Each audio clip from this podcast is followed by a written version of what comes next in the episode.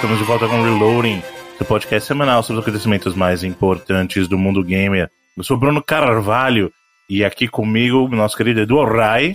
Bruno Carvalho já dizia o renomado filósofo: se eu não comprar nada, o desconto é maior ainda. É verdade, isso é muita verdade. Felipe Mesquita. Estamos aí. E Rodrigo Cunha. Hoje vai, hein? Hoje tem pauta aí pra fazer um programinha menor que três horas. Pois bem, então vamos para as notícias curtinhas da semana. Para começar, uma notícia inesperada. A Nintendo só para maiores agora? Será?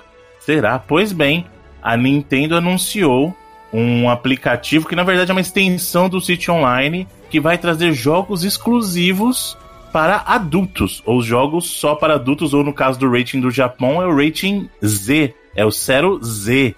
Aí você fala assim: caramba, velho, a Nintendo, do jeito que é, empresa família, vai trazer um aplicativo especial só para jogos 18 mais? Será que vai ter saliência? Será que vai ter alguma coisa? Pois bem, ao olhar a lista de jogos, nós vemos que são dois jogos bem curiosos que eu particularmente não classificaria nenhum deles como jogos só para adultos, mas vamos lá. Como a gente disse aqui, é, um, é uma extensão do aplicativo do Switch Online, assim como a gente tem o do próprio Mega Drive, a gente tem dos jogos que são módulos separados do Switch Online. Agora esses jogos que vão chegar chegam com dois jogos, na verdade, que são eles: o GoldenEye do 64 e o Jet Force Gemini. E aí você fala assim, caramba, isso é o que a Nintendo considera mais 18? Não, é o que o Japão considera mais 18, né? Como tu falou. Sim. Na classificação do Zero, isso que é importante mencionar. O rating, ele é regional, né? Em alguns casos tem países que têm rating específico também, mas no geral são ratings regionais. E cada um tem a liberdade de fazer como quiser o seu rating. E aí eu fui dar uma pesquisada no rating, o que, que é um rating Z pro Japão, e realmente o Z ele, ele é bem, o Japão é bem Restritivo, o é curioso. né? O que é bem curioso, porque assim, a gente sabe que o Japão tem algumas coisas bem, né? Como é que eu vou dizer assim, bem peculiares quando se trata, principalmente de, de- de, digamos, de sexualidade e tal. Mas quando se trata de rating pra jogo, o negócio é bem, bem curioso. Por exemplo, beijo em jogo já categoria, já categoriza um rating mais alto no Japão. Se tiver um beijo, beijo, não é nem saliência, né? Passa a mão aqui, passa a mão ali, Tipo, sexo, nem nada. Dragon Bicho. Ball é, é tranquilo, né? Assim. É, até, até porque o Dragon Ball tem, tem, tem umas outras pegadas curiosas que foram censuradas fora do Japão e É, no Japão ex- tem. É, é bem bizarro, né? Por isso que eu falo que é bem estranho. Mas em função disso, a Nintendo criou esse app separado para que as crianças, entre aspas, não tivessem acesso, porque a gente sabe como é que, que a juventude hoje em dia é, né? Para separar esses jogos. E aí, por causa dessa categorização específica do Zero, que inclui violência, inclui sim é, nudez, mas além de nudez, por exemplo, cenas de biquíni também estão inclusos nesse mais 18, né? Que na verdade nenhum desses dois tem, né? Vamos ser bem. Eu acho que aqui tá muito mais pela violência mesmo. Mas é curioso a gente ver que a percepção do, do, do rating japonês é bem diferente, né? Curioso, você fala assim. Porque se você falasse assim, olha, a Sony criou um selo mais 18, você já pensa alguma coisa, sei lá. Pô, The Last of Us, porque tem cenas de violência forte, tem nudez tal.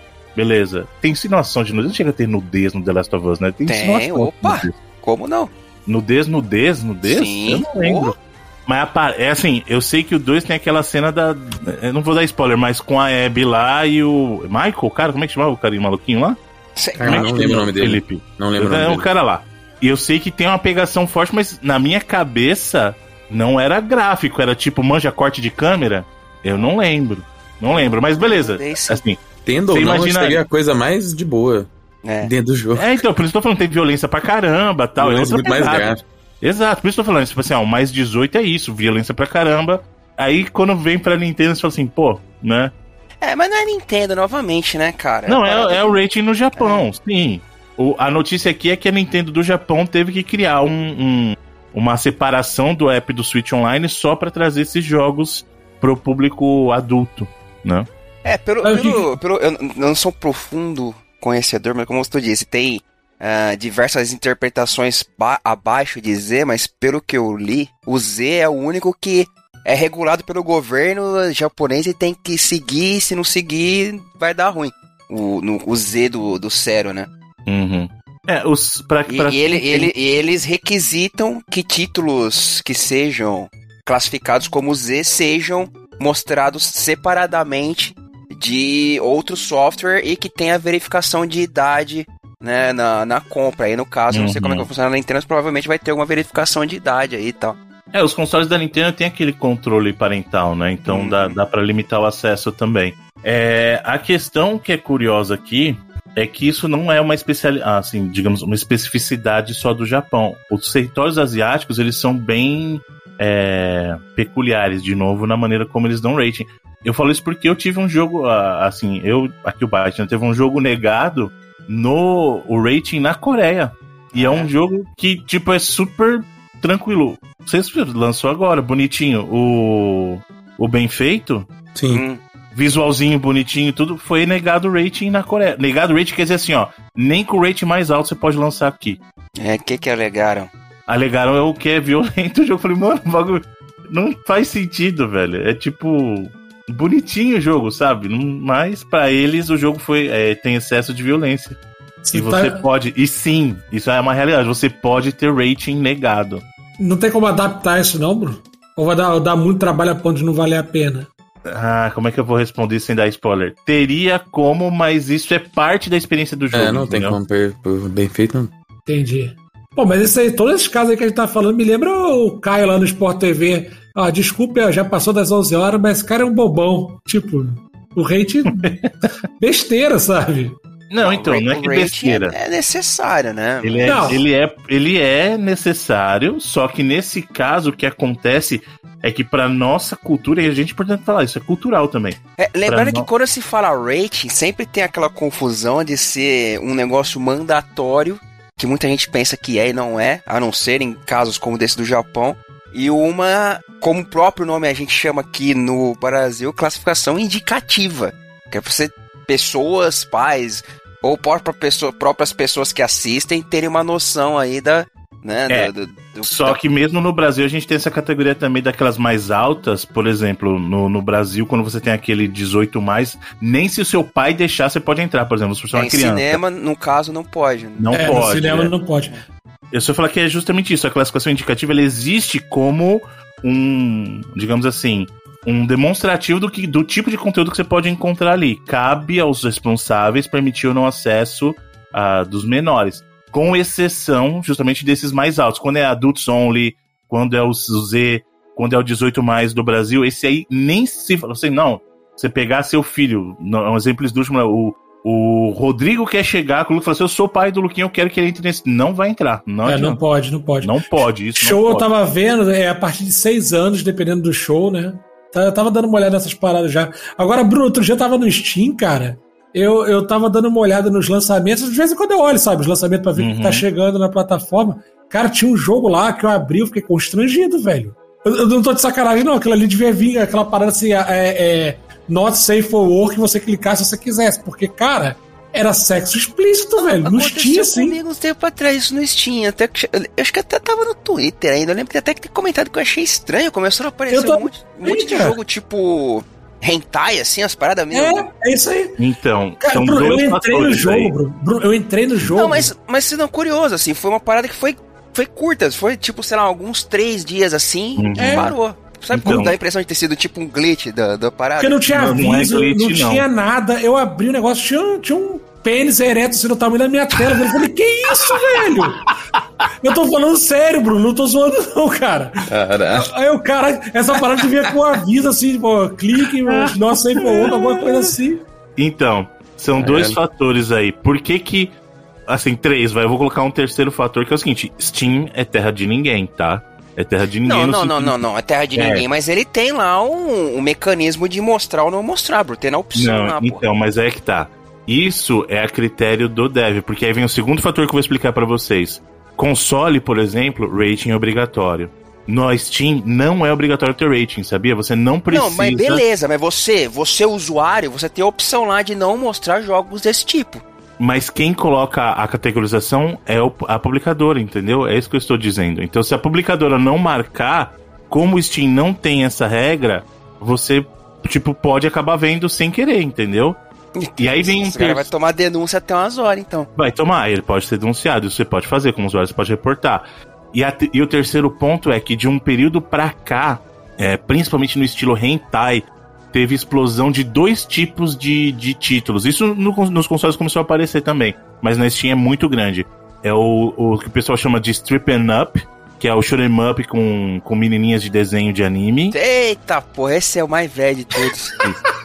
E os, e os date sims de hentai, Era esse aí. entendeu? Eu e acho aí, que era tipo, eu acho que era uma parada dessa mesmo. Mas assim, não tô criticando nem quem consome aí, eu não. Tipo, Não, também não, de é. alguma, mas é que não é uma parada que eu costumo clicar, né? Que você pega aquele lance de algoritmo de indicação e é um lance que, até onde eu sei, eu coloquei pra não aparecer, sabe? É, eu só fiquei meio assustado, assim, Full HD, grandão na tela, assim, fiquei meio intimidado. É, não que, nossa, ô, tá aparecendo aqui, mas eu achei estranho porque, não- por isso que eu achei que parecia um glitch. Mas enfim, é, né, classificação indicativa aí, Nintendo no Japão. E a curiosidade é que vai vir ó, o Jet Force Gemini no... Tanto pra... legal, legal. Pro, pro, pra, pro Japão quanto pro resto do mundo. E é um jogo bem obscuro aí da Rare, né? Pô, Esse eu nunca joguei, É. nunca joguei. esse eu conhecia de nome, mas tipo, nunca joguei também. Quando, tipo, no final da vida da locadora começou a aparecer esse jogo assim. Eu joguei só por causa do Rare Replay lá. Ele tá- É verdade, ele tá na coletânea da Rare mesmo. Eu joguei nele. Aliás, é uma boa, pra quem não jogou, o Rare Replay tá no Game Pass, não tá? Sim, dá é da, pessoal é da jogar. Microsoft, né? É, então, dá pro pessoal jogar. Nossa, você joga aqueles. O- Os caras jetpack lá, as Uhum. pode- É, o primeiro jogo que eu joguei na vida, o Jetpack, muito bom, velho. Carinho por ele. os clássicos da Rare da época dos computadores ingleses aí. Que pra gente ainda não. né? Não era uma realidade. Bom, já que a gente puxou aqui esse papo do rating e a Steam acabou aparecendo no, no papo, vamos falar da dona Steam agora, que fala coisa boa. Os senhores estavam criticando a Steam até agora aí, mas agora a Steam vai indicar para os jogadores quando o jogo tiver suporte ao DualSense e também ao DualShock, né? O Isso é muito DualSense legal. acho que é mais, é mais crucial porque o DualSense tem as funções, né? E o DualShock é, é um negócio curioso que o, o- a Steam sempre deu suporte a controle, a controle X-Input ou Cross-Input, né? Uhum. Então o pessoal nunca que cogitou isso. No caso do DualShock, às vezes o pessoal tinha que usar um truquezinho pra dar para fazer funcionar, Não, né? o, o Steam, ele já tinha um overlay que ele transformava o controle de PS4, por exemplo, em X-Input, né? Isso que ele, Tipo, ele do fazia P- leitura. É, e- ou ele puxava por meio Steam Control. É muito bom, assim, essa interface de controle do Steam é a melhor que tem, de, de customização e tal. De você usar o controle que você quiser e deixar ele da forma que você quiser, não tem. Nossa, não tem nem. Puta, console não chega nem aos pés, assim. E aí, faz, é faz um tempo que eu não uso, né? Mas ah, eu me lembro que, assim, eles usavam essa parada de, de um overlay X-Input para controle de PS4 ou PS3. Eu acho que não sei se PS3 chegou até, mas PS4 eu cheguei a usar bastante.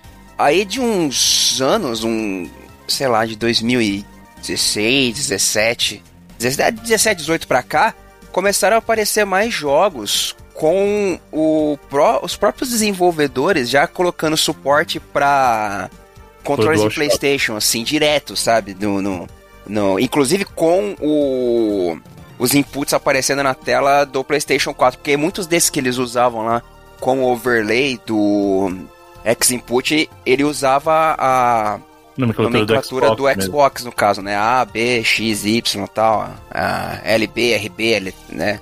LT, RT e tal. E muitos desenvolvedores começaram a colocar também para PlayStation e muitos jogos no, ah, no Steam davam suporte para essa parada. Inclusive, alguns, enquanto quando eu era mais ativo no Steam, você tinha que até desligar esse overlay que ele fazia do X-Input para ele dar o suporte direto lá pro ah, pro controle de PlayStation. E muitos deles funcionavam só com cabo até. Aí de uns tempos pra cá eu, eu vi mais jogos que faziam isso direto, assim, né? Aí eu não sei como é que tá agora, mas pelo que eu vi vai ser suporte também. Eu acho que muitos jogos da própria Sony, inclusive, já deve ter, né? De, sim, de, de default essa parada do suporte pra tanto o DualShock 4 quanto o DualSense, né? Então, e eu tava dando uma conferida agora aqui, e não só os dois, mas é muito engraçado você ver num jogo de PlayStation escrito lá, suporte ao controle de Xbox. É, porque agora o diferencial é que ele lista todos os Exato. controles suportados, né? Todos os controles Exato. suportados. Então, se um jogo de PlayStation dá suporte ao controle do Xbox, vai aparecer lá como todos os outros jogos agora. Então, as, novida as novidades maiores são essas. Vai, ele, os jogos vão começar a mostrar os controles suportados, né? E além disso, como o próprio Edu falou, a gente vai passar a ver no próprio Steam possibilidade de configuração já cobrindo o DualShock e o DualSense, né? Então isso é muito bom. É muito bom para os usuários que confunde menos, né? É a galera do. Se você falar com um jogador de Switch, um jogador de Xbox, um jogador de Playstation, falar aperta o X, cada um vai apertar Nossa, um mas cara, mas, né? pô, mas cara, Nintendo, Nintendo é um inferno, né? Tipo, porra, você, Não, come- você, sei lá, você, quando você vai, quando você tá jogando Xbox e PlayStation, você acostuma com aquele padrão ocidental lá, né? Que de, de cara, de muitos O botão 30 que anos já pra cá. Aí tu vai jogar Nintendo, você tem que reacostumar com o padrão japonês, né? Aí você acostuma, depois tem que reacostumar de volta com. Sabe uma coisa que é curiosa? Ah, eu tô rejogando o Persona Royal, né? E aí eu tô jo- rejogando no Switch. E mesmo no Switch, quando aparecem os botões, pra quem não sabe, o sistema de combate do Persona é muito legal porque você não, você não tem tanta seleção, ele tá mapeado as ações a cada botão, né? E, e eu, mesmo jogando no Switch, a leitura que eu faço, eu ignoro o que tá na tela e pra mim são os botões do PlayStation. Tá ligado? Quando eu quero lembrar, Uhum. invocar um, invocar um persona. Eu não vou pensar, eu penso, ah, é o triângulo. Sabe? Tipo, eu não ah, penso já puxa da memória, né? Já, Exatamente, já, já cara. aperta o botão Porque se eu olhar pra né? tela e ler o botão do, do Switch, eu vou ficar confuso. É, por isso que eu acho uma parada legal você ter os prompts certos, assim. Pelo menos pra mim, dá um, um toque, sabe? Um glitch cerebral, assim, de você tá segurando o controle de PlayStation e vendo os inputs do Xbox, ou Ah, vice-versa. É? Aham. Eu falei que eu passei por isso do Roblox, deu um bug na minha cabeça quando eu vi os botões. E outra coisa, viu, Bruno? Eles tiraram alguns mapas do ar, viu? Tem É. mapa que só acessa por, por celular ou por tablet, tá? Se você for pelo PlayStation, tá, tá dizendo que é indisponível no PlayStation. É, foi a questão de tempo, né? O Por causa daquele lance dos botões lá. Não sei, imagino que pode ter sido, porque eu realmente peguei um aperte A para continuar tal e. E eu não lembro qual jogo era, mas eu tentei jogar um com o Lucas e não consegui essa semana aí. Muito É. bom prompt, aperte A para pular. Não, horrível. Tem um que. Eu comentei sobre isso aqui. Ele- Ele, é ele feito no- totalmente pro touch. Totalmente pro touch. Um dos prompts mais legais que eu nunca mais esqueci é do. Como é que era? Do Far Cry Blood Dragon. É, aperte o botão de pulo pra testar a sua capacidade de pular na parada. assim. Era muito bom, cara. O humor da parada era, era fantástico, assim. Falando joguei Far Cry 6, achei bem caído, hein, Felipe? É, eu joguei o comecinho só também. É, joguei a primeira ilha lá, achei bem caído, cara. É, infelizmente eu também me distanciei do 5 pra frente. Mas o 5 eu gosto bastante, o 6. Eu li uma frase de um cara no, num comentário de. de um vídeo, num, num, num comentário de internet que eu achei perfeito, definiu exatamente o que eu pensei sobre Far Cry 6. Que ele é. Como que eu poderia traduzir assim? Ele parece certo, mas sente errado, assim, tipo. Looks right, but feels wrong. É. Eu joguei o indie que o Felipe indicou um tempo atrás, aquele da Anapurna, Felipe, o Blue Memoir. Tu zera rápido. Ah, tu, tu, tu indicou um tempo atrás, aí uns meses atrás. Eu nunca joguei esse jogo. Ué, tu falou, então deve ter falado do lançamento. Ah, desse dedo. mas, mas tu deve ter falado. Pô, eu joguei muito Ué, triste, cara. velho. Acabamos de, acabamos de ter aqui uma real representação daquele. Como é que é o. O efeito Mandela. Não, não é feito Mandela, não, é. Esse. O RT não é endosso? Como é que- É verdade. Pode ser isso. É porque eu lembro do Felipe falando dele, cara. Deve ter sido dos Deve ter lançamentos. sido lançamento. É. Ele, ele chegou a estar no Game Pass, né? Mas eu nunca joguei, não. A opinião do, do, do matéria não reflete a opinião do Felipe. Ai, muito bom. Seguindo aqui, vamos lá.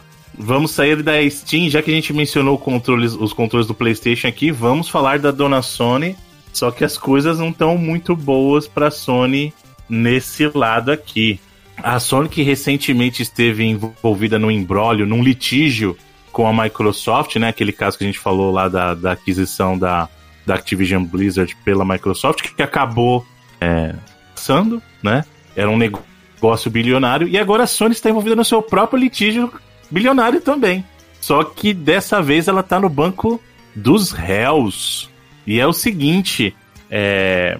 E eu vou comentar uma coisa muito importante aqui, que se pegar pra Sony, vai ter que pegar para todo mundo, porque não, não, qual não, peraí, é, é, explica. Calma, é, assim, eu vou deixa, só- deixa eu só fazer uma vírgula, eu só trouxe essa parada porque é um negócio tão bizarro, cara.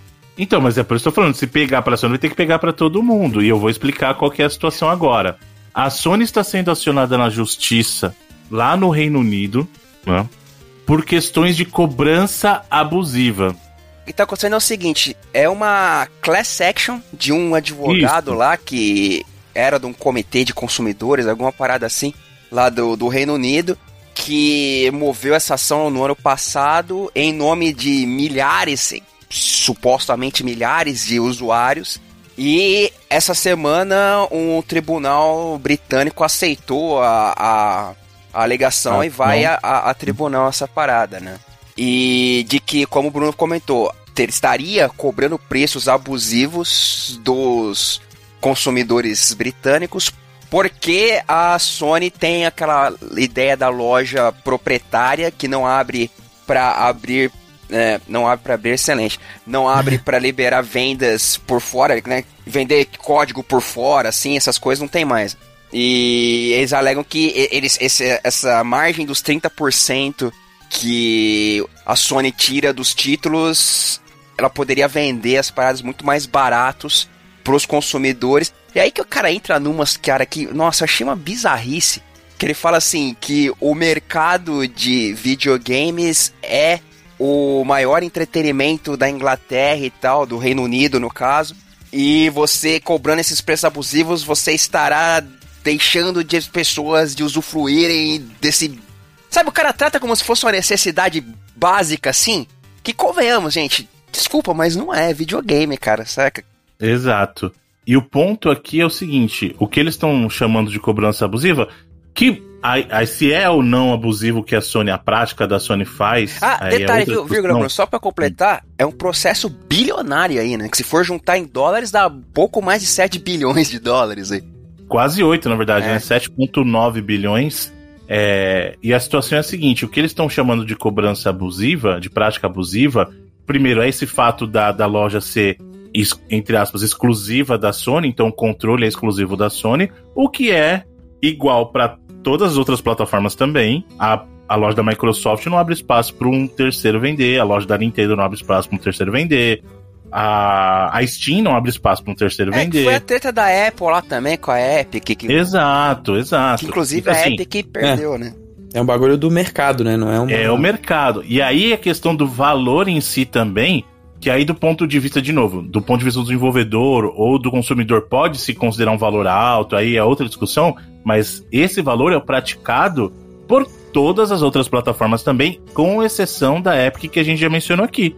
Mas esse valor é uma prática comum entre todas as plataformas. Então por isso que eu abri a notícia falando, se, se sobrar para Sony, vai sobrar para todo mundo.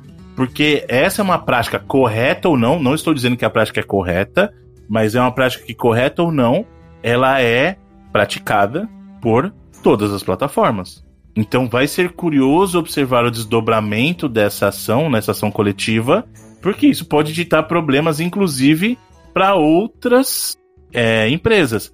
Agora, isso quer dizer que todas vão pagar esse valor de multa? Não, porque a ação coletiva ela é endereçada especificamente à Sony nesse caso. Para as outras serem acionadas civilmente, elas têm que ser é, objetos de uma ação, de uma nova ação. Mas, Bruno, abre precedente, né?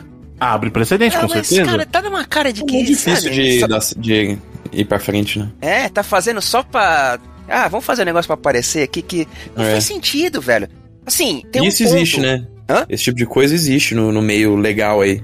Essa parada de às vezes você ter processos é, que não não vão pra frente, mas sei lá, al- al- alguém vai ter um ganho de publicidade em cima disso Não, mesmo. o Essas coisas advogado aí, por exemplo, já teve, né? Exato. E E outra. é curioso que a Sony, um dos advogados que a Sony é, contratou pra esse caso é o advogado que a Microsoft é, contratou na época da, da fusão lá. Da, Ora, ora! engraçado. Um dos advogados. né? Mas advogado Quem tá aí pra isso aí né? mesmo, né, cara? É isso. É, ué. Mas um ponto que colocaram, inclusive eu vi pessoas comentando, é sobre esse lance de você poder. É, a Nintendo e a Microsoft, você não consegue comprar código de jogo em outras lojas assim? Eu acho que a Nintendo a dá Nintendo pra consegue, comprar crédito. Né? Você consegue comprar crédito, por não, exemplo. Não, daqui da Nintendo nuvem. tem o jogo. Eu acho também. É, eu, acho, que, que eu, lá, acho que até a nuvem. Eu comprei. Então, eu comprei... o que eu vi da nuvem é assim: compre o cartão e o cartão te dá direito a resgatar tais jogos. Não um jogo Isso, é. mas tais jogos. Escolha um desses jogos, entendeu? É, mas de certa forma você tá comprando fora da loja, assim, né? Tem o, tem o jogo específico também. Tem, tem? como comprar o tem, jogo tem, específico. Sim. Tem, tem. Eu comprei Agora, já.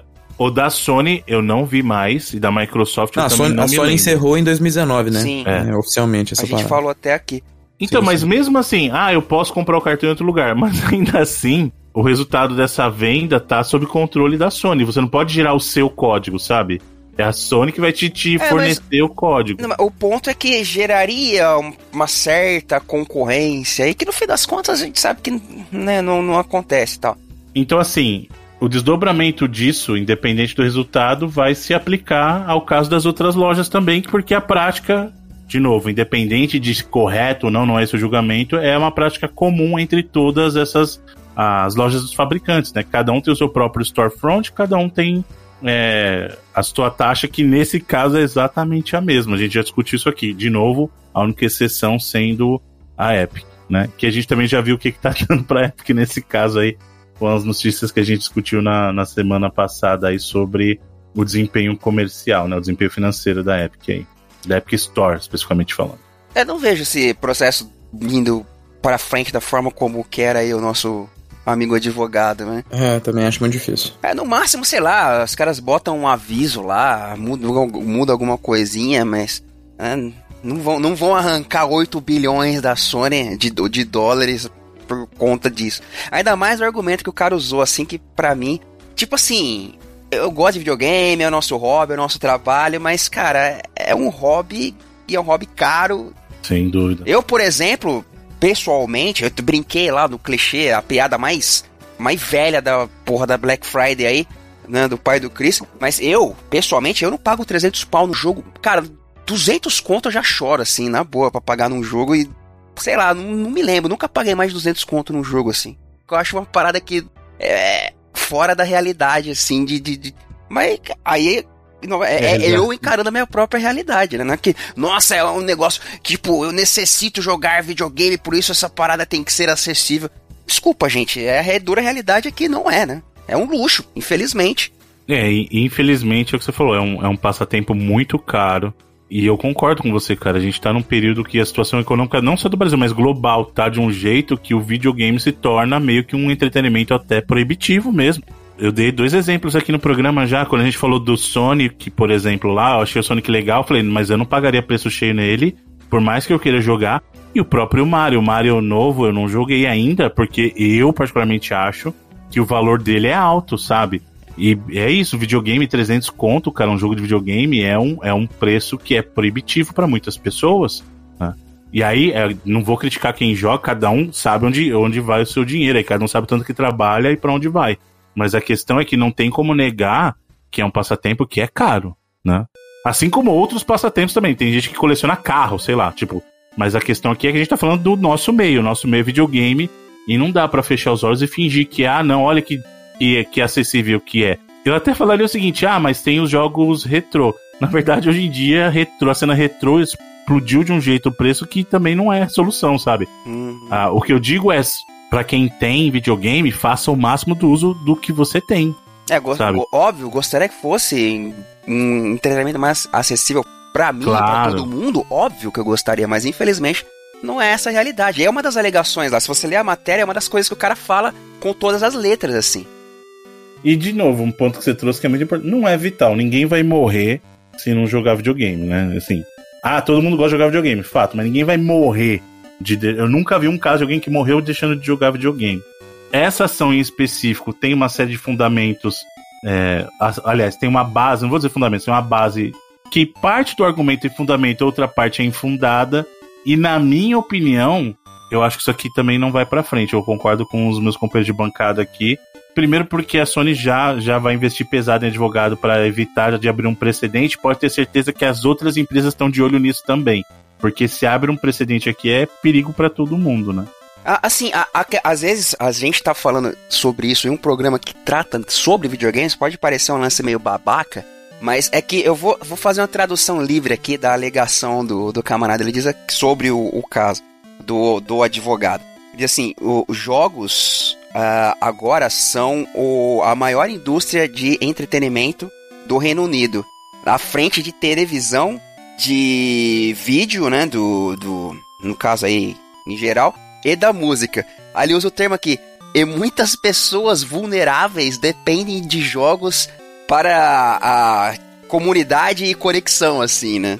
As, as ações da Sony estão custando milhões de pessoas que não podem pagar, especialmente quando estamos no meio de uma crise de uh, custo de vida e o consumidor está sendo uh, squeezed, né? Está sendo pressionado como nunca antes.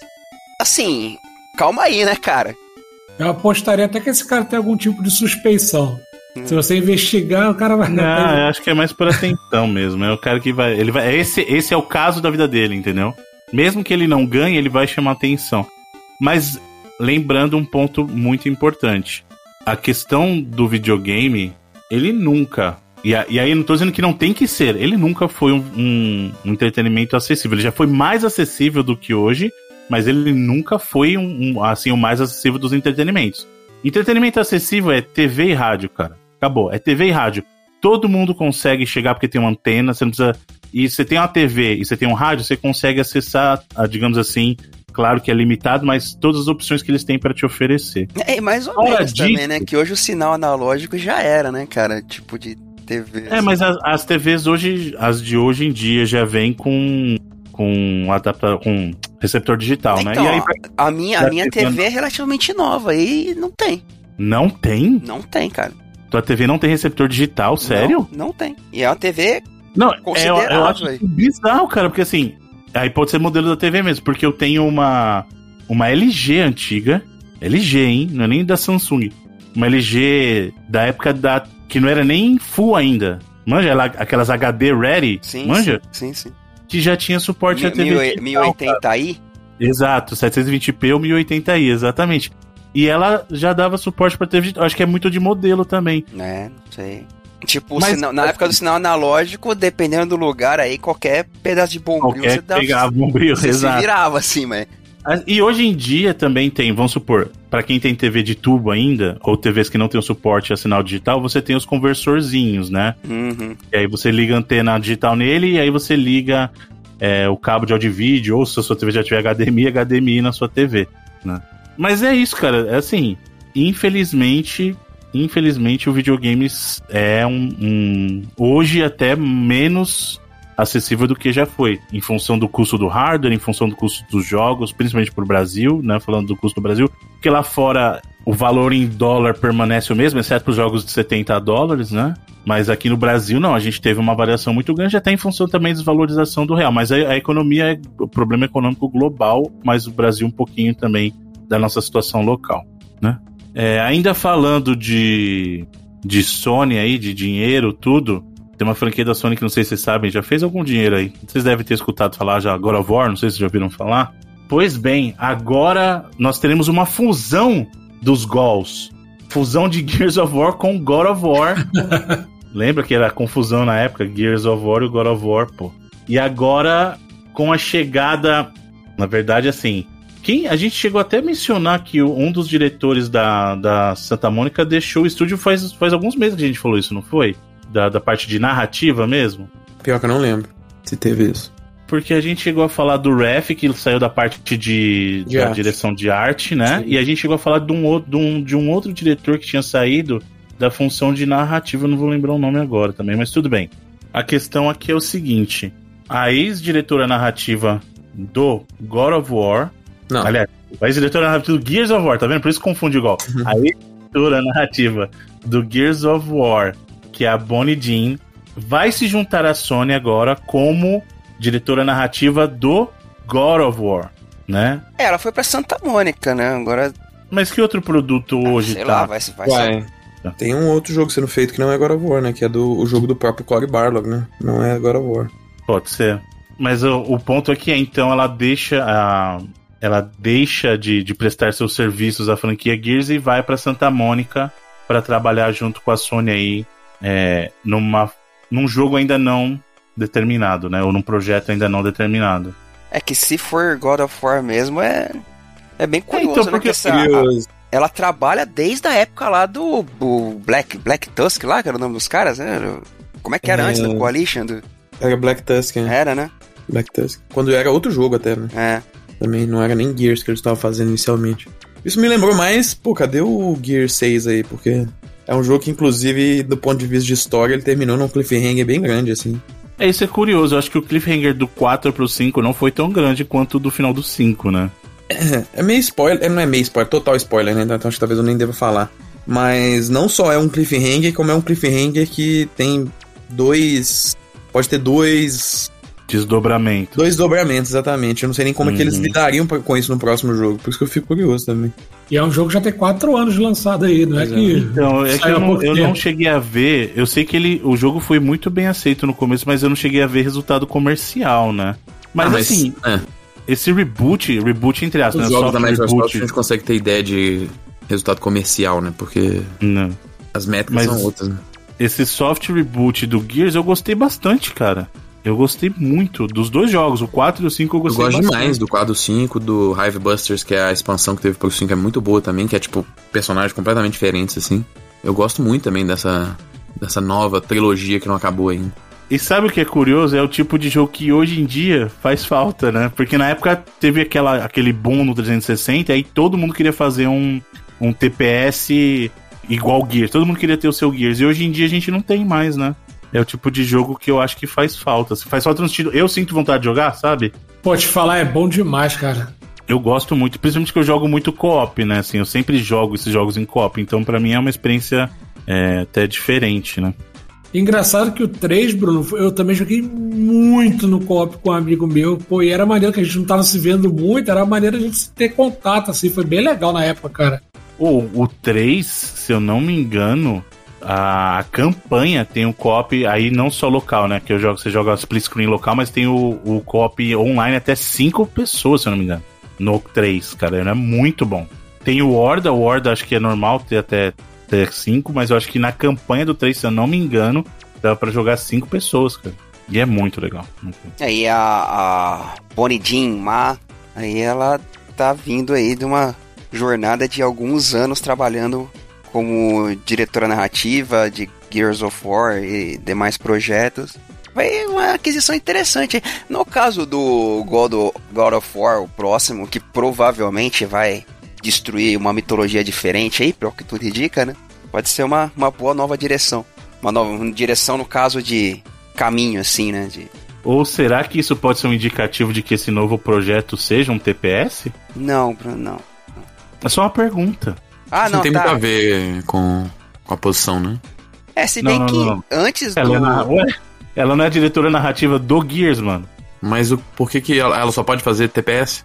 É que ela trabalhou Não, com aquele tô ligado. Warhammer Space Marine. Ela tem um background nesse negócio. Então, por isso que eu tô falando, porque imagina assim, o, não- o importante não é ela estar indo, ela ter sido chamada. Tá assim, ela também trabalhou no Age of Empires 4. O God of War vai virar jogo de.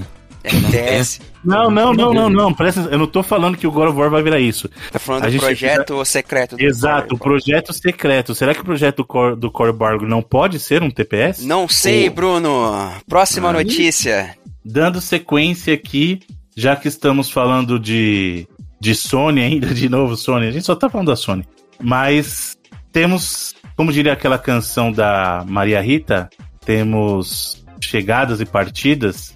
Então, enquanto a gente falou aqui da, da chegada da Bonnie Jean, temos uma partida também de que vai deixar saudades pro pessoal da Sony aí, que é o Harry Krueger, que era o diretor da Housemark e vai deixar o estúdio aí após 14 anos trabalhando aí, nos trazendo essas experiências que, que só a Housemark sabe fazer.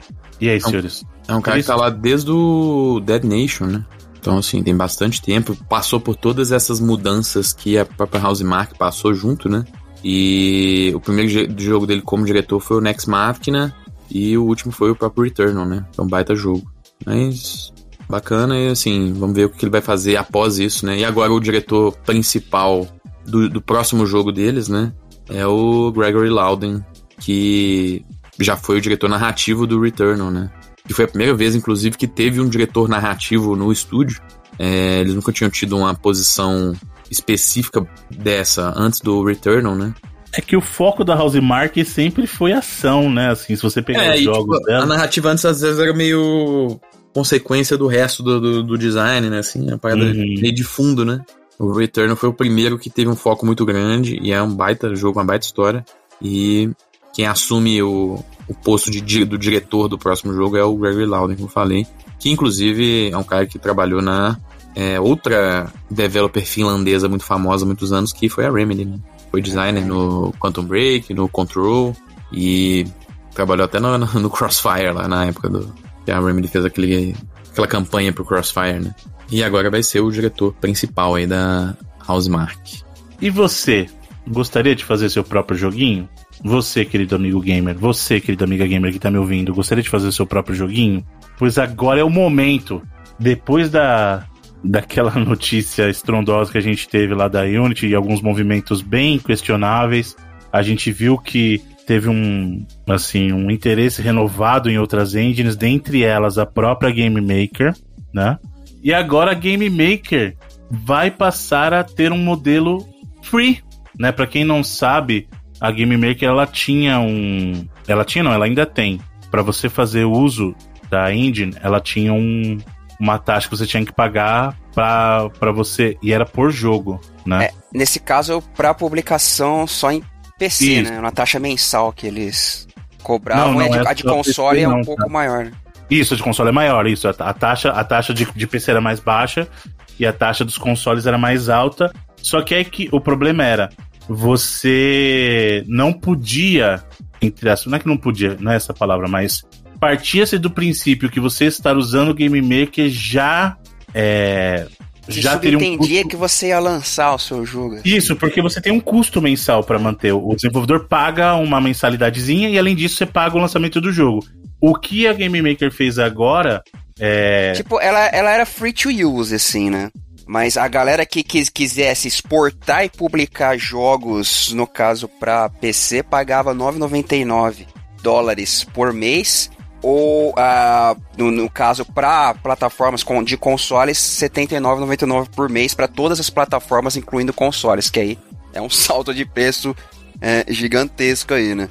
E aí, recentemente, essas semanas anunciaram lá no, no blog oficial que o modelo de pagamento vai mudar para uma forma mais barata aí, né? Para jogos comercialmente lançados e totalmente de graça para jogos não comerciais, né? jogos que não estão à venda Isso. e tal.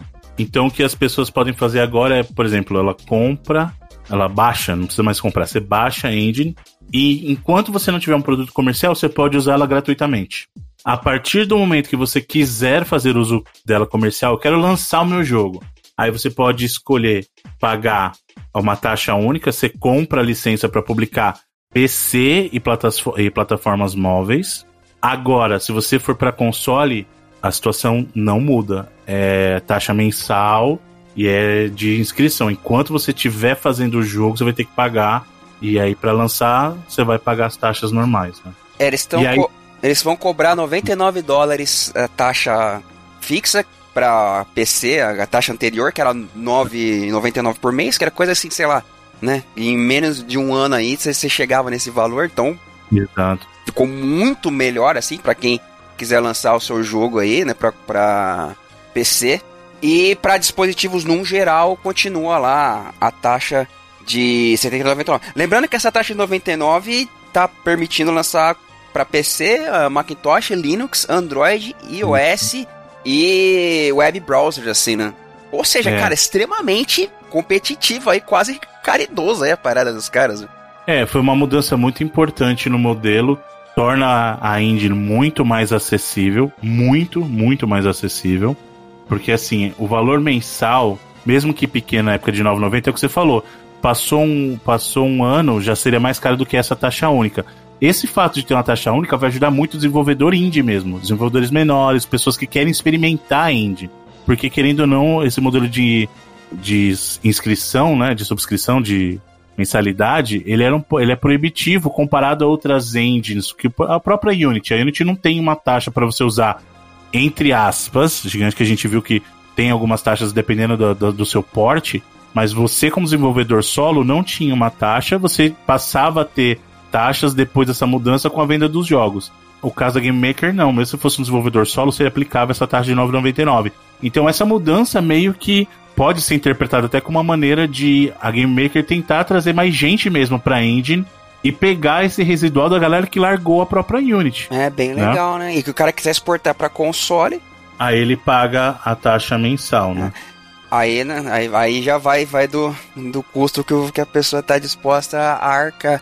E tem mais um detalhe também: eles vão permitir uhum. que você exporte para todos os formatos, incluindo o console, se o seu jogo for educacional e não comercial. Né? For um jogo uh, educacional free, saca? Uhum. Você é, coloca lá uma conta de educacional lá e eles deixam você exportar o seu jogo free, educacional para todo tipo de plataforma. Bacana, né, cara? Muito legal. Muito legal mesmo, assim. Parabéns para o pessoal da Game Maker aí. É, a única questão que preciso lembrar, acho que a gente até comentou isso. Game Maker é uma engine muito boa para você trabalhar 2D. Então, se o seu objetivo é fazer jogo 2D e tal, manda ver. Tem jogos belíssimos feitos em 2D com a Game Maker. É, infelizmente, para 3D ela não vai servir muito no caso. Aí você vai ter que ir realmente com com outras opções aí. Né? A Unity ainda tá aí, a Unreal, Overkill, muita coisa, mas faz um bom trabalho com 3D. E tem a Godot também, né? Mas é isso. Essas são as notícias da semana, o que nos leva aos vídeos, trailers e afins com o nosso querido Edu. Vamos lá, já que a gente falou de Sony o programa inteiro, anunciado The Last of Us Part 2 Remasters para PlayStation 5 com opção de pagar aí 10 dólares caso você tenha a versão de PlayStation 4 e queira fazer o upgrade. E esta versão de The Last of Us vai trazer aí né, visuais renovados para PlayStation 5, algumas ceninhas cortadas do jogo anterior. É, achei legal isso. Eu achei um modo, um modo de ação meio roguelike. Esse eu achei mais bacana de todos, assim. Sim. Tipo, tipo um modo meio de roguelike de ação, que eu achei bem interessante.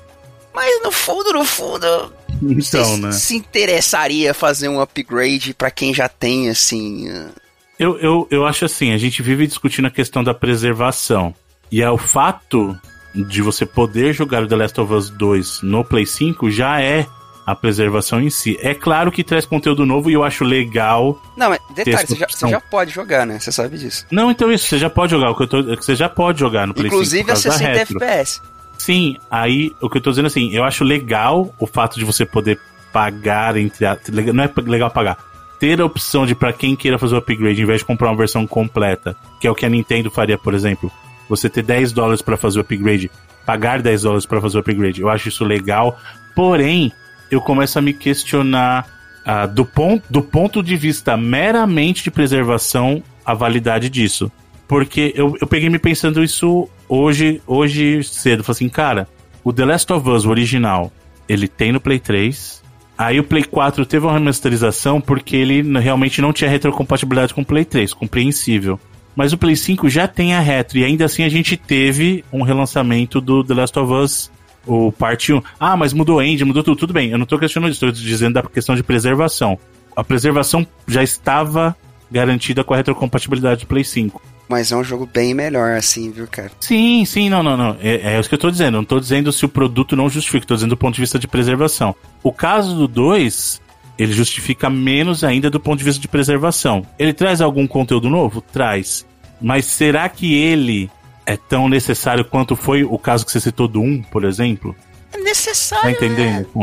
É, assim, porque é o cara que não comprou no Play. O que eu tô dizendo, se você tem o do Play 4 e tá feliz lá com o do Play 4, eu não sei se vale a pena, assim. Sei que 10 dólares, se o cara quiser gastar 10 dólares, 50 reais normalmente aí, né, que fica no Brasil, pro upgrade, você não vai ganhar muita coisa nova, assim, a não ser essas cenas extras. E, tipo assim, não é, não é que são cenas extras, né? São fases Cortadas, mesmo. Né? É. Não, e são fases mesmo, são jogáveis, né? Sim, sim, é, é, partes cortadas do jogo. Inclusive aquela cena da dança lá, né, do... do, do... Aparentemente, então assim, a gente não sabe é, que nível de finalização vai estar ou não nessas é.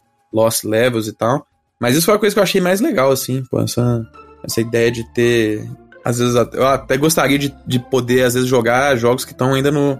Não jogos, né? As fases ainda que estão no bloco, né? Que estão hum. só uhum. blocadas, não estão finalizadas de arte, até para entender sabe? Todas as paradas de level design da, da parada e tal. Caraca, você ia gostar, Felipe, mas você sabe o que, que ia acontecer quando isso saísse, né?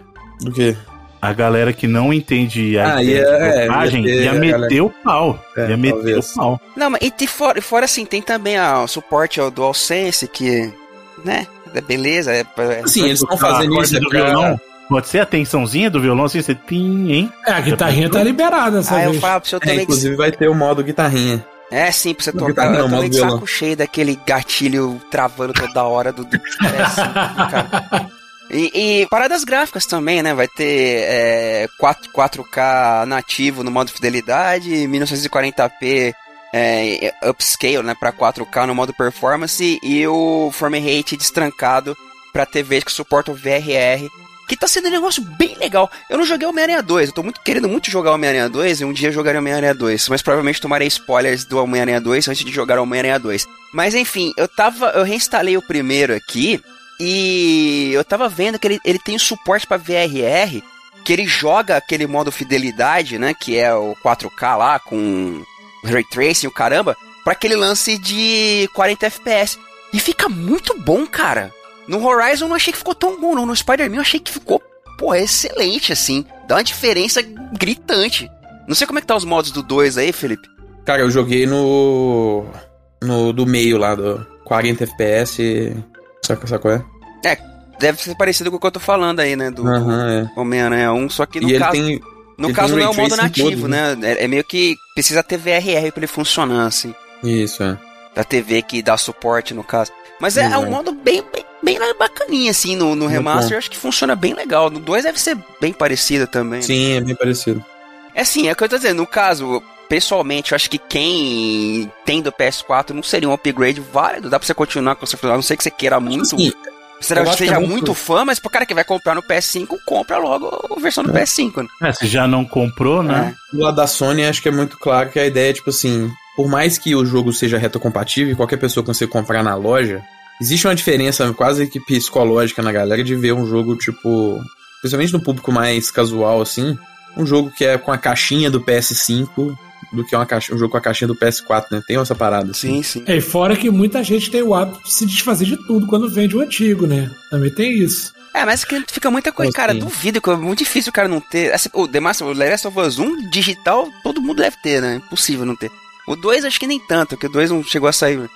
Aí eu fiquei com aquela sensação de, porra, é muito recente, cara. 1, beleza, tinha 10 anos nas costas aí, quase.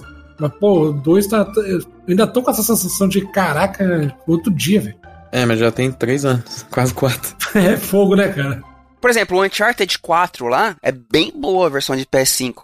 E na época é, eu paguei lá o, o upgrade porque a gente ganhou ingresso de cinema, né? né? Eu também, foi a mesma coisa. É. E é bem boa, assim, ó, bem da hora jogar um Porra, pra mim, nossa, revitalizou o jogo, cara. Mas no, no caso do, do The Last of Us 2, pessoalmente, eu acho que o jogo é, já é bem. A versão retrocompatível já é excelente é pra tu jogar no PS5. E caso não tenha, né, compre aí. Fica o trailer. Trailer aí do The Last of Us Part 2 Remastered. Mais alguma coisa aí sobre The Last of Us? É, a gente falou a data. Janeiro, né? Janeiro. Nossa, 24, acho, janeiro. E uma outra coisa, né? Não tá anunciado para PC, o que é curioso. Pois ah, é. é. verdade, verdade. Porque eu, a gente até falou muito sobre isso do primeiro, valia muito a pena porque ele tava indo pro PC, né? Sim. Era, acho que a justificativa maior de todas era essa. Exato, e esse é verdade, Felipe. É 19 do 1, viu? É 19, é. 19 do 1 de 24, é. Mas quem sabe, eu acredito que não vai demorar muito para chegar no PC. Pode ser que chegue até na mesma data e eles ainda estejam decidindo essas coisas. Bom, enfim. Fica aí o trailer of Us. Tivemos um vídeo aqui de Final Fantasy VII Rebirth, aqueles vídeos uh, Story So Far, né? Que é pra fazer um, um resuminho aí da história do jogo. Eu, eu, achei, eu achei curioso que esse canal do Final Fantasy é o canal oficial do Final Fantasy, até onde eu sei, né? Ele só não tem o, o símbolozinho lá de verificado, mas é o barra Final Fantasy lá do YouTube. Caraca, o vídeo saiu, ele tem mais visualização na IGN do que no canal oficial do Final Fantasy. É, tem sete dias, tá com 75 É, mil nem saiu lá no, no, no canal da PlayStation esse vídeo, achei isso curioso. É estranho mesmo. Mas, Eu acho que é até compreensível, porque assim, é, em teoria, o público da IGN deve ser maior que o público específico de Final Fantasy, né? Então, assim. Então, cara, mas eu, assim, eu achei que isso faria tão mais barulho. Qualquer videozinho, sei lá. Vamos pegar um exemplo aí, Street Fighter 6, por exemplo, que aí tinha no canal da Capcom e no canal da, da IGN. Tipo, pelo menos metade da visualização tinha no canal da Capcom. E aí, tipo, aí no canal da IGN tem, sei lá, mais do triplo lá de visualização. Eu achei muito curioso isso. É. Mas enfim, fica aí o videozinho do Final Fantasy VII Rebirth. Pra quem quiser relembrar a história do Final Fantasy VII Remake. Temos também vídeo de South Park Snow Day. Jo o vídeo de gameplay do novo jogo de South Park, trazendo aquele humor de South Park. Jogo multiplayer aí, RPGzinho, né? De South Park. Nada mais é disso. South Park. E aí? Achei bem feinho, né? É esquisitinho, os outros eram mais bonitos. É, a parada do 2D fez tão bem, né? o- os jogos da Ubisoft lá. Parece, uma- parece um jogo de Nintendo 64 em HD, assim. de GameCube em Inclusive, HD. Então, ele me lembra né? justamente o, o FPS lá do South Park da É, época. né? exatamente do Snow Day também, né? Tá, Fica aí o vídeo de gameplay. E pra finalizar, um vídeo de. Um, um vídeo de um camarada que fez uma recriação de Zelda Ocarina of Time, que está completando 25 anos de lançamento. Você completando, teve post lá no Instagram pelo nosso querido Rodrigo Cunha, que inclusive tá mandando os posts, os posts maneiros, confiram lá, tem um Reels maneiro do Obrigado. PS3 que esquecemos de falar até na semana passada, mas como estão falando nessa, fica nos links do programa para o nobre amigo ouvinte apreciar. E esse vídeo feito uma um chega a ser, será uma prova de conceito aí, um trabalho artístico, um lance bacana que o camarada fez no na Unreal Engine 5, imaginando o Zelda Ocarina of Time, mas com um visual de estúdio Ghibli assim, né? E ficou um resultado curioso, curioso. Eu achei muito bonito, mas muito bonito mesmo. Ele estreou esse vídeo em três dias e já tá com quase 700 mil visualizações, cara. E aproveitem que já já cai, né? Porque se trata de Nintendo. Não, e sabe o que é engraçado, Bruno? Ele deixou bem claro no vídeo que ele tá, apesar de ele estar usando a Unreal Engine 5, que não era um jogo. É um vídeo. Eles estavam fazendo um vídeo para em formato de filme mesmo. E, cara, é engraçado que durante. Porque primeiro ele mostra todas as cenas que ele criou, e depois ele mostra o Link andando pelos cenários, né? E parece cena de filme mesmo, porque, por exemplo, naquela cena que o Ganondorf, que ele tá com a Zelda e, e o Ganondorf olha pra eles, só tem aquela parte do cenário. Parece um, parece um cenário de filme mesmo, porque se você vira a câmera, atrás tá tudo branco. É até o frame rate de filme parece assim, né? Exato, ele fala isso, a frame rate não é pra jogo, é, pra filme. E, cara, depois de a gente ter tido um anúncio de, de, do filme do Zelda, confirmação e live action, a gente vê isso e fala, porra, podia ser isso aqui, né? Então, a gente sabe que isso aqui não vai acontecer, mas é uma pergunta filosófica. Você acha, vocês acham que vocês gostariam de um Ocarina na engine do, do TikTok? Eu jogaria fácil. Um remake de Ocarina na, na, na engine do TikTok. Ah, mas não sei. mas Que é meio que a. Na linha lá já do Breath of the Wild, que é jogo. É lindíssimo o jogo, né, cara? E o TikTok é mais bonito ainda, assim, a- ainda que seja na mesma, na mesma pegada. Seria legal. se eu- Seria legal, seria legal. Agora, Bruno, tem uma coisa, né? Esse aqui ele fez o, o, o Unreal Engine 5 e a gente tem várias recriações de Zelda nessa, nessa engine. Só que todas elas botam aquele gráfico, graficão, meio Realista, PC. né? Esse aqui ficou muito melhor, cara. Esse aqui ficou muito. Cara, eu sei lá se eu jogaria um jogo assim. Não sei se pra jogo funciona. Sabe, alguma coisa em mim rejeita um jogo assim? Então, eu acho que esse frame rate aí ia te dar dor de cabeça jogando. Não, é Ah, ó- ok, óbvio que o né? cara falou É. até, que é o frame rate pra filme, né? Mas. Ele teve essa preocupação de esclarecer isso, Bruno. Ah, Eu sei, mas o charme dessa versão é isso também, é parecer um desenho. É a mesma coisa do. Mesma coisa, não vai? Salva as devidas proporções, jogar o Homem-Aranha com aquele modo do. do Aranha Verso lá. Nossa. É legal, mas chega uma hora que você não consegue jogar muito tempo, assim. Pelo menos eu não consigo tanto, né? Tem uns modos muito doidos. Não, mas eu achei bonito, cara. Puta trabalho bonito aí do. É, ele falou que trabalhou Não, é legal, 600 muito horas em quatro meses, além do trabalho tradicional dele, cara. Dá umas 150. É umas 150 horas aí por, por mês, cara. Meio que um hobby aí que o cara criou um negócio bem bonito, assim, um conceito bem legal. E vai estar tá no ar aí enquanto a Nintendo não derrubar. E é isso aí, gente. Vídeos, trailers e afins. Muito obrigado, querido Edu Rai. Agora vamos para os lançamentos da semana com o Felipe Mesquita. Vamos lá, super rápido, só dois joguinhos aqui, começando com World, Worldless. Difícil esse trava-língua pra mim aqui. Que não é Wordless, é Worldless. E é um jogo em 2D, progressão lateral de plataforma, só que o combate é de turno. E, cara, o visual do jogo é lindíssimo. É, recomendo a galera poder, que estiver ouvindo aí, atrás dos vídeos para ver. O jogo está sendo publicado pela, pela Thunderful até. E o jogo é muito, muito lindo, assim. Então é aquele tipo de jogo estilizado em 2D, assim, né? De, de plataforma, só que o combate em turnos, né? É uma parada mais de RPG, né? E também temos, e o jogo está sendo lançado para PC, PS4, PS5, Xbox One, Xbox Series e Nintendo Switch. E também temos essa semana o Ark Survival Ascended, que é um remaster, meio remake, sei lá, do, do Survival, um port, né, na verdade, do É tipo um remake na Unreal Engine 5, né? Exato, para Unreal Engine, que teve vários problemas no lançamento no PC, né? E saiu para Xbox Series essa semana e vai sair para PlayStation 5 em dezembro, porque também teve problema de certificação, tiver que adiar aí. Mas tá saindo o Ark Survival Ascended e ele tá no Game Pass, inclusive, também. Quais plataformas? Desculpa, Felipe. Essa semana só no Xbox Series, para PC já saiu, e em dezembro vai sair para PlayStation 5. Tá, valeu. Obrigado. E são esses só os dois lançamentos dessa semana. Hoje a semana tá mais quietinha. Já veio, a maioria do, dos jogos do ano já saíram, né? Ah, e uma parada da semana passada, eu acredito que eu esqueci de falar do Super Mario RPG do remake. Eu, não, eu, eu tava lembrando essa semana do programa e eu acho que eu não falei do lançamento dele, então fica marcado aí, óbvio, não podia ter esquecido do lançamento do Super Mario RPG, o remake para Nintendo Switch. Vai no locador, hein? Eu nunca joguei, cara. É, Poderia é, ser uma be bela experiência. É legalzinho. É um jogo. Tá certo que é um componente de ter jogado na época sempre e tal, mas é um jogo que eu acho, considero bem honesto, assim. Que aquele recorte Square barra Nintendo, assim, bem, bem interessante. E pelo que eu vi as pessoas falando, o remake ele tá. muda, ele muda gráfico e tal, mas o jogo em si não muda muita coisa, né? É, a priori do que eu vi de, de comentários assim, é bem essa linha mesmo, tá? Uhum. O visual tá atualizado, mas não. Na estrutura do jogo não mexeu, não.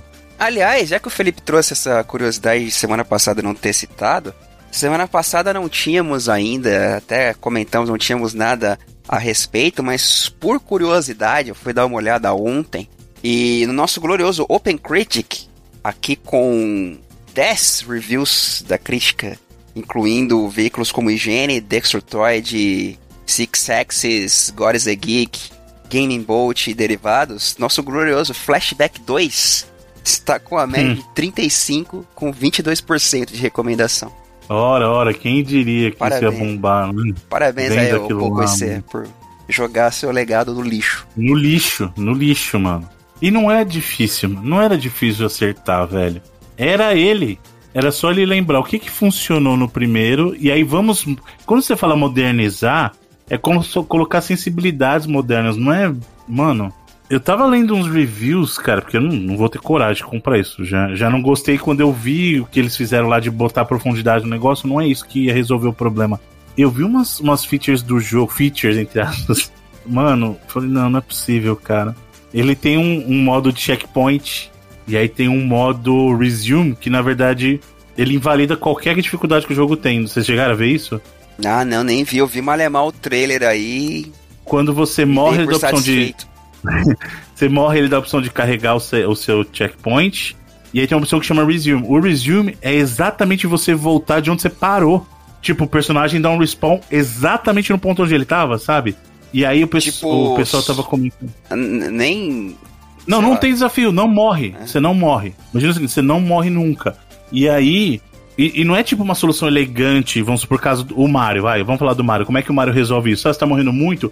Pô, vou te dar uma peninha aqui nessa fase para você passar uma invencibilidade nessa parte, beleza? Não. É, você aperta o botão, você tá de volta. Você apertou o botão, você tá de volta no ponto onde você parou. E aí o cara que tá fazendo review falou assim: tem uma parte do jogo que tá quebrada. E eu tenho a certeza que eles colocaram isso pra resolver esse problema. Tem uma parte do jogo que você não consegue passar com a munição normal. E aí o cara falou, para passar essa parte eu simplesmente fui morrendo de inimigo em inimigo, dando golpe melee, e eu perdi umas duas horas para passar essa fase só fazendo isso e dando o resume. Tipo, lamentável, viu? É, e ainda mais flashback que eu tenho um carinho tão grande, cara. Flashback para mim é, assim, uma das maiores obras-primas, tecnicamente falando, dos videogames, cara. Como ele foi feito naquela época é algo inexplicável. Assim, tipo. Se alguém falar para mim assim, aliens existem, eu vou falar assim, certeza que eles ajudaram nas pirâmides, né? e no flashback, certeza. Mas é isso de lançamento. É, obrigado, agora é, vamos. É, é, hum. só, só uma coisinha que eu queria comentar aqui também. Hum. Que a gente tinha falado sobre o Hall, Hall da Fama de 2023, né? Eu tava dando uma olhada aqui. É, ele, eles mostram eles mostram 12 posições, né? Aqui no Open Critic. Uhum. Uhum. E, cara, vamos pegar assim, o top 10. Do top 10 pra cima, é tudo média acima de 90. No 2023. O único do top 12, o único abaixo de 90 é o Sea of Star com 89. A, a, a pessoa pode argumentar assim, ah, mas eu não ligo pra nota, tipo, não ligo pra cri. Eu, eu entendo, eu entendo completamente, assim, eu, eu tenho problemas seríssimos com auto-intitulados críticos também. Seríssimos. Porque, sei lá, pra cada André Bazan tem 500 Regis Tadeu, tá ligado? Com certeza. Mas a gente não pode deixar de considerar que há um valor aí dentro dessa, dessa ponderação de, de média das pessoas, né? Há um valor aí, né, dentro dessa métrica. E você olhar que, porra, de um top 12, 11 jogos estão acima de 90, é uma parada, assim, muito fora da curva, assim, cara. É, um testemunho de quão prolífico esse ano foi com relação aos videogames, né, cara? Assim, muito jogo bom saindo. E é bom, isso pra gente é bom. Só que Ou não, também a gente não vai ter, não vai ter tempo para jogar tudo, então era melhor se tivesse só jogo ruim, aí a gente não sentia. Ah, um dia. Só queria deixar essa curiosidade aí que eu, você olhar essa parada, dois, o Hall of, Hall of Fame 2023 e ver uma porrada de 90 pra cima, assim, é muito curioso. E eu vou fazer um riozinho daqueles que. De recap do ano aí pra galera poder lembrar, porque eu acho que esse ano merece, velho. É engraçado, eu tenho pensado muito isso também, porque eu não tenho como negar essa parada do ano ser muito especial e tal, mas pessoalmente eu nem tô achando tão bom assim. eu tenho. É, pode ser, pode ser também. Pode ter muitos jogos bons, mas nem todos são atrativos é. pra, pra você ou pra eu gente. Vejo o que seria o meu top 10 no ano, até o momento, né? É, desse ano aqui. E tem vários outros top 10 mais interessantes em anos recentes para mim, assim, sabe? Apesar de ter uhum. ó, vários jogos desse ano que eu gostei muito. É, mas, num, num, geral, é um ano muito grande, porque a gente falou de franquias muito grandes recebendo jogos muito bons, né? Acho que isso eleva também a parada. E o Baldur's Gate tá bonito lá na ponta, que beleza. Né? Trilogia, hein, cara? tava relembrando ontem também lendo. É, foi Black Isle, BioWare e Larian. A BioWare, não, lembrando a BioWare, né? Na época que tava voando, assim. Muito bem, agora vamos para o cantinho da internet, a cena competitiva do esports com Rodrigo Cunha. Senhor Bruno Carvalho, agradecer aqui ao Tiagão que mais uma vez ele deu aquele reforço aqui na sessão, mandou algumas atualizações, inclusive que a gente teve brasileiro ganhando o primeiro campeonato internacional aí. Ainda não é um mundial, é o Latin American International Championship desse ano, mas que valeu vaga para o mundial de Pokémon Go. O LD, LNDS Hargef aí foi campeão e com isso garantiu a vaga para o mundial.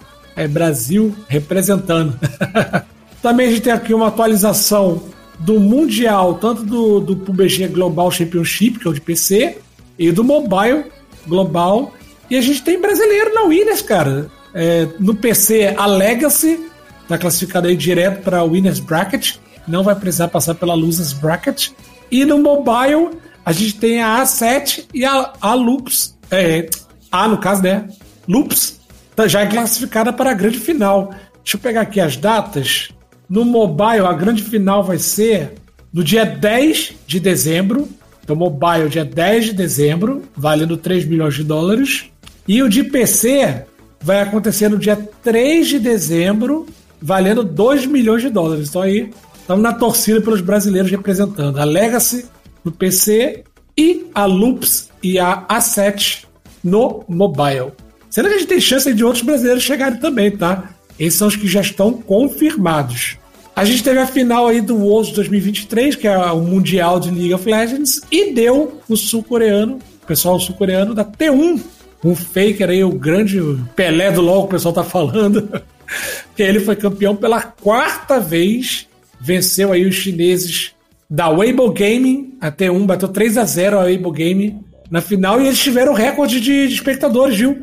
Tiveram um pica aí, bateram 6,4 milhões de pessoas ao mesmo tempo assistindo a final. Eita. É, irmão. A galerinha tava aí. E lembrando que aqui no Brasil isso aí foi coisa de 5, 6 horas da manhã, tá? E eu tenho amigo que acordou pra assistir, que eu sei.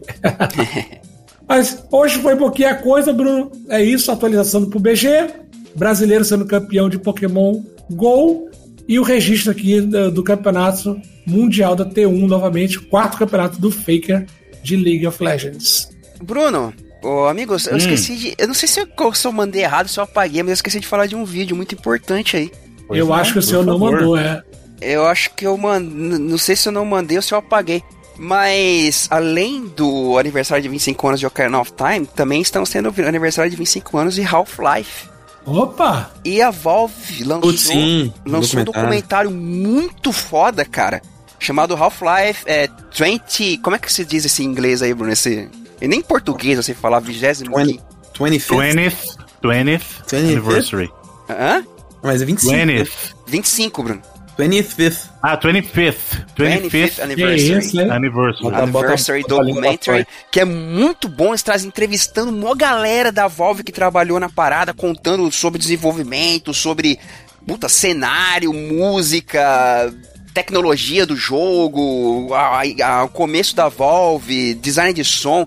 É uma parada que se, se, se tivesse sido lançado na época que a gente fez lá a locadora do Portal 2, com certeza a gente falaria a respeito desse documentário aí, que tá bem bacana. Acho que é uma pena que não tem legendas em português. Infelizmente, aí a Valve já foi menor que isso. Eu não sei se. Já foi mais humilde, Steam- Volve. É.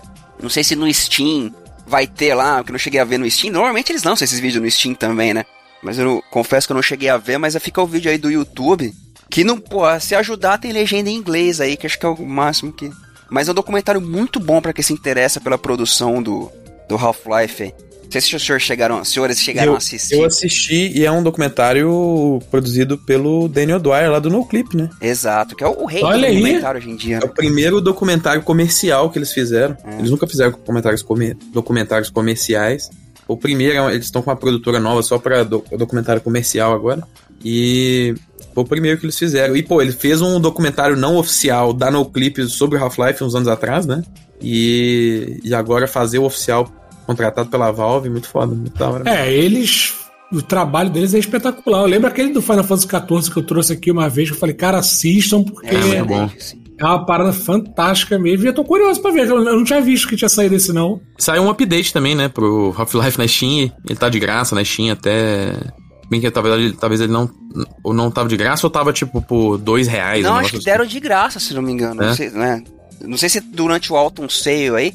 assim. É. Confirma aí, conhecer que é o cara do Steam.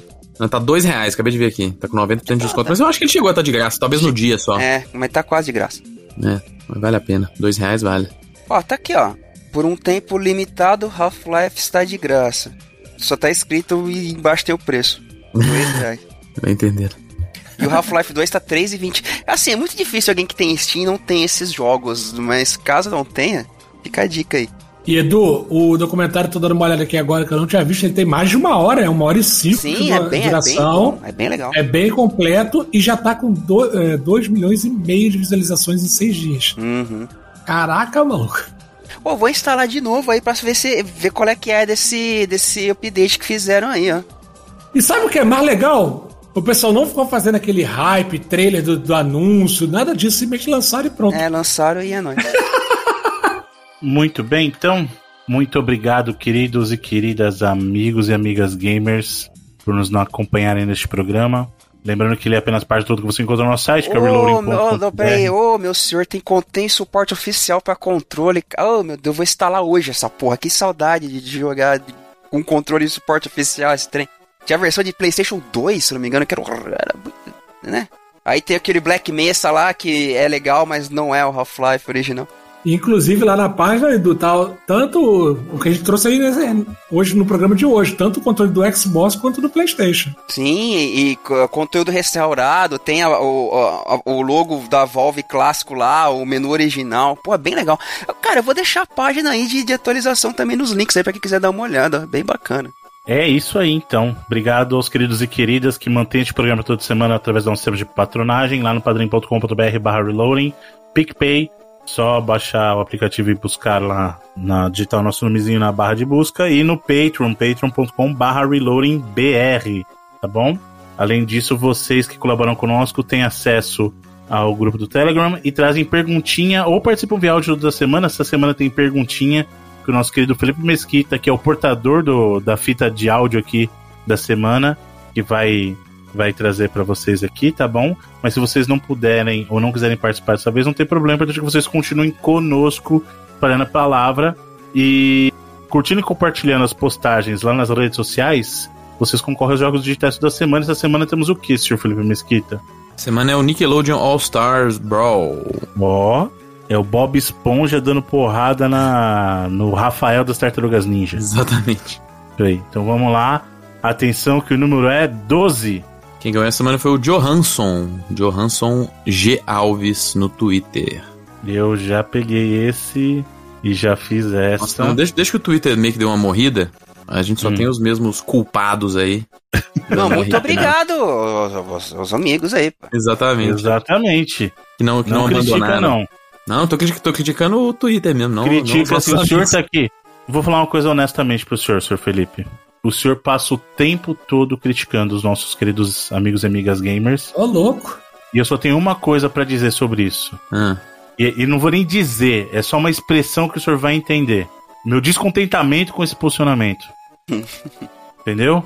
Sabe quando você tá desaprovando uma coisa e fala assim? E aí eu vou falar para você diretamente. Ranço. Entendi. Foi boa. Entendeu? Boa, cara. Eu aceito a, a falácia pra, pra, pra participar da sua piada. Tudo bem. Foi clever. Em favor, em favor do entretenimento, né? Sim. Pô, bem, isso, uma bem. galera de jogo e de empresa aí tirou o anúncio do Twitter recentemente, né? A Ubisoft não, não anuncia no Twitter mais, por É. exemplo. Parabéns, Elon Musk. É, não, mas a jornada dele é essa, mano. É, vou, vou estragar o esquema de vocês aí, vou estragar seu brinquedo. Mas é, tá conseguindo. Parabéns, campeão. você tá. Se o seu objetivo é esse, você tá num, num- É o que você falou, tá num bom caminho aí, viu? Parabéns. Eu já, eu já, já não gosto mais desde que tiraram meu Twitch Deck. Eu tô triste, mano. Fazer o Twitch Deck ser pago é o maior crime. Caralho, se o se Twitch Deck fosse o maior problema, tava suavaço. Não, mas pelo menos o o Twitch Deck me ajudava a filtrar as coisas, né? E agora é pago, mano. Eu falei, ah, nem ferra. É melhor fazer igual você fez mesmo, Edu. Melhor largar mesmo de vez. Melhor coisa. Mas nós não largamos vocês, queridos e queridas, amigos e amigas gamers. Assim como vocês, por favor, não nos larguem, não nos abandonem. Senhor Felipe Mesquita, qual a perguntinha que o senhor que vai trazer a música para encerramento hoje vai trazer da participação da nossa querida comunidade patrona lá do Telegram? Exatamente, muito obrigado aos amigos aí que mandaram perguntas. Carlos Silva, Gustavo Nascimento, Arthur Sletters, Lucas Lessa, Celso, Rui Soares, os, os Alex Rocha, todo mundo aí que tá sempre mandando pergunta. Meu xará, Renato Mesquita. Mas vou trazer a pergunta do Thiago Coletes, que é sobre a Black Friday. Perguntando aí se a gente especificamente tá de olho em alguma coisa nessa sexta-feira de Black Friday. Rapaz, eu, eu- eu confesso, confesso que eu deixei lá o, o Spider-Man 2 lá. Aí eu, eu, tô na, eu tô na mesma esperança van do Bruno aí de a- a esperar que apareça por menos de 200 conto, né? Mas provavelmente eu não o que eu tinha pra comprar já, já peguei. Chegou Mas não aí, perca a esperança, Edu. Não perca a esperança. Pra Edu. quem, pra quem tá, tava, tipo, provavelmente, eu acredito que foi devido a- ao anúncio do PlayStation 5 Slim e de que ele substituirá o modelo atual, mas pra quem tava esperando pra comprar o PS5, porra, a hora é agora, cara. Tipo, apareceram alguns preços aí surreais. não, né? tá, não, agora se você entrar em agregadores, o Promobit, que seja, você vai achar assim, Tá rolando no Mercado Livre 3.267 vem com o Spider-Man. com leitor de disco, inclusive. E é o de leitor de disco. É só que você tem que ser cliente do Meli. Tem, tem umas gambiarra aí pra fazer, Isso, mas. É, tem as suas. É, mas Pô, vou falar uma coisa pra vocês do Meli, hein? eu sou assinante e não, não me arrependo de nada. Exatamente, eu vou falar tem umas coisas. Tem um esquema do Meli mais louco ainda. Não. Eu, vou, eu vou aproveitar Não, pra não, não, não a ganha nada pra isso. Calma, calma. O pessoal perguntou do que a gente tá de olho. Eu estava de olho, inclusive, tão de olho que já chegou hoje. Chegou hoje porque eu comprei lá no Mercado Livre um Switch OLED. E tem uns esquema muito legal de pagamento. Eu vou dizer pra vocês que, primeiro, eu paguei muito abaixo do preço de mercado do OLED. E tem uns parcelamentos aí interessantes sem juros, hein, mano? Pra galera que gosta de pagar parcelado aí. Duas oportunidades pra quem tá procurando o Switch OLED. Tem uma promoção especificamente pra quem paga com cartão de um banco específico, já que eu não, vou, não posso citar o nome, mas ele parcela em 21 vezes sem juros. 21 vezes sem juros. Então, se você consegue pegar um Switch OLED aí em promoção que tá agora, vários abaixo de 2.000, 1.900, 1.800, pagamento de 100 reais por mês num certo banco e num certo serviço de assinatura aí, 18 vezes sem juros. Então, aproveitem aí quem quiser comprar alguma coisa. Eu, eu estou de olho na Black Friday em roupa de cama, jogo de prato. Recentemente eu joguei várias dessas coisas minhas fora, que estavam muito velhas e tal. Eu tô, tô de olho nessas coisas. Tô nada de olho em eletrônico, videogame, nada disso. Cara, eu, É, eu- comprei eu comprei- gilete de barba pra cacete. Pô, isso é bom pra caramba também. Pô, eu comprei uma torneira de pia nova pro banheiro, que a minha tá pingando. É uma boa, pô, isso é bom. Eu Sabe o que comprei eu, agora, que eu, eu não comprei, mas eu deixei na minha lista? É. Porque eu vi uns preços bons lá na, na Promobit. Sabonete, cara. Porque sabonete, você vai comprar sabonete bom, tá caríssimo, cara. Ah, Ah, shampoo tá caro pra cacete. Creme de barba também comprei baratíssimo. Pô, mas eu acho que eu tinha comentado aqui, é, tem, tem uns dias já que eu peguei a placa de vídeo nova, porque nas últimas Black Fridays, pelo menos quando eu acompanhava, assim, elas acabavam muito antes de chegar no dia mesmo, né? Só que hoje Uhum. tem. É que no Brasil só virou pra- Black November, né? Assim, o mês É inteiro. tipo cara. isso, é. É. Mas, pô, ela tava num preço super bom, assim, um- talvez o menor que eu tinha visto dela. Eu falei, cara, eu vou comprar logo, velho. Não vou esperar Black Friday, não, vai esgotar. Comprei, tô satisfeito, mas não esgotou. Se eu quisesse comprar hoje, por exemplo, ainda tinha. Mas tá no mesmo preço, então não fez diferença É, nenhuma mas é melhor mesmo. É. Se você já tá num preço bom, é melhor você garantir, porque depois acaba e você vai se arrepender, né? Ah, eu peguei um controle de PS4 também novo, porque tô usando muito o meu PS4 ultimamente e, cara, depois que esses controles param de fabricar, eles ficam muito caros. Aí eu Cara, deixei o controle de. de PS4 é perfeito pra tu jogar no PC, hein, velho? Melhor controle que tem pra jogar no PC pra mim. Ah, no PC eu uso do Xbox One mesmo. Sim, mas é que o do PS4, por exemplo, pra jogos que tem suporte pra motion, ele dá suporte, saca? Saquei. Sabe uma Mas- coisa que eu comprei? Desculpa rapidinho, que eu comprei que eu tinha esquecido também. Não, não foi exatamente no dia da Black Friday, mas foi em desconto de Black Friday nesse mês. Um adaptador Bluetooth pra qualquer console, pra qualquer controle. Manja? Não, não vai, a Microsoft vai barrar isso aí. Então, mas aí eu- pro- pra Microsoft. Mas eu peguei ele especificamente porque assim. é, no Play 3, pra jogar com o DualSense, você tem que jogar com cabo. Com ele você não precisa. Você pode usar qualquer controle, inclusive do Switch nele, no Play 3. E além disso, você pode usar qualquer controle no próprio Switch. É, inclusive Entendeu? eu peguei esse controle do PS4 depois que eu tentei jogar o meu PS3 pra fazer o Rios lá. E eu vi que meus dois controles estão super zoados. Estão muito ruins mesmo, tipo, impossível até de usar. É, eu uso também, nem tem, acho que nem tem controle de Play 3 mais. Eu uso ou de Play 4 ou do próprio DualSense, às vezes. né? É que foda que o DualSense é que a bateria dele, nossa, merda. vai embora muito rápido. Mas é que no Play 3, no caso do Play 3 específico, é com cabo, né? Então isso não é um problema. Não, sim, É. sim, sim, sem dúvida. Mas sim, né? O, o que o pessoal reclama bastante do DualSense pro uso normal é que, comparado com os controles anteriores da Sony, ele tem uma duração menor, né? Que é bem vagabundo nesse sentido. É isso então, senhores, de comprinhas de, de programação pra Black Acho que Friday? sim. Eu peguei a camisa também, mas conta, conta, né? Conta, você comprou uma Black Friday? Conta. É, peguei coisa. na semana do Black Friday. a gente tá gravando no meio do, da- do dia ainda. E isso pode ser que É. apareça alguma coisa que eu É, não gasto meu exato. dinheiro. É porque como o Edu falou, o que o Edu falou é muito verdade, cara. Virou Black November, velho. Então tu, tu, tu acaba achando promoção boa, assim, no mês Não, inteiro. e, e vai pelo fim de semana até segunda. É. Inventaram aquela de Cyber Monday depois, que é pra Exato, aí vem. empurrar o Aí tem- refugo na galera. A estendida, né, Edu? É. Estendido. Mas eu não comprei muita coisa, não. Eu comprei coisas que realmente tava precisando, entendeu? Foi a, a pia, a placa de vídeo. Aí... Porque, ao contrário de certas pessoas, você não faz compras supérfluas. Ó, louco. O Edu falou esperando que eu comentasse alguma coisa. Como é que o senhor pode garantir que eu não preciso de um Switch OLED? Como é que o senhor pode garantir? Eu tô, eu tô prestes a fazer uma compra aqui agora que eu vi que tem uma promoção de Whey. Ô, louco. A droga raia, olha só. Cara, assim, Barato esse Whey aqui. Longe de mim querer dar recomendação sobre esse tipo de coisa, porque muitos vão dizer que eu não tenho envergadura moral pra dizer.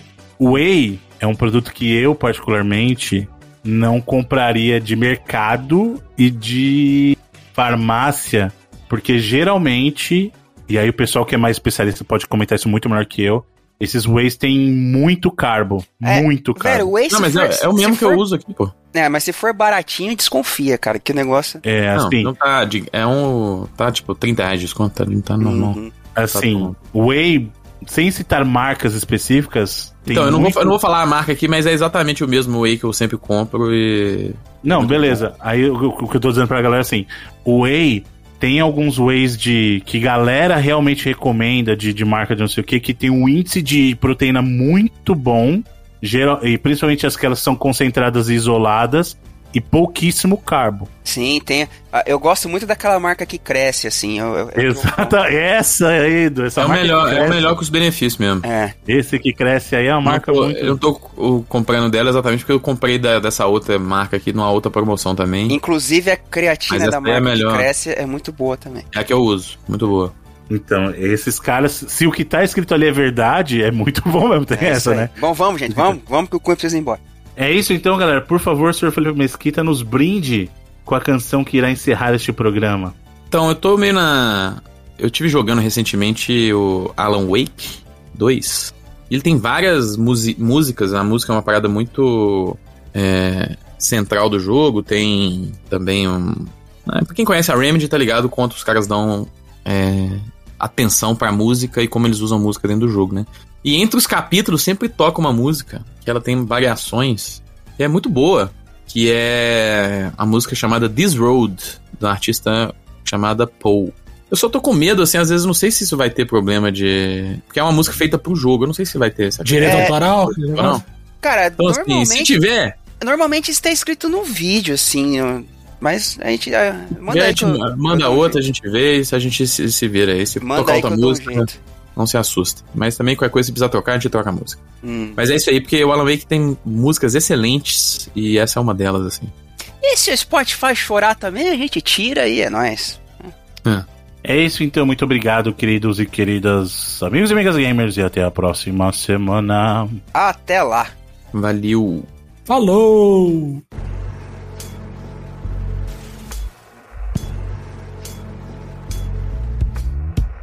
Some say that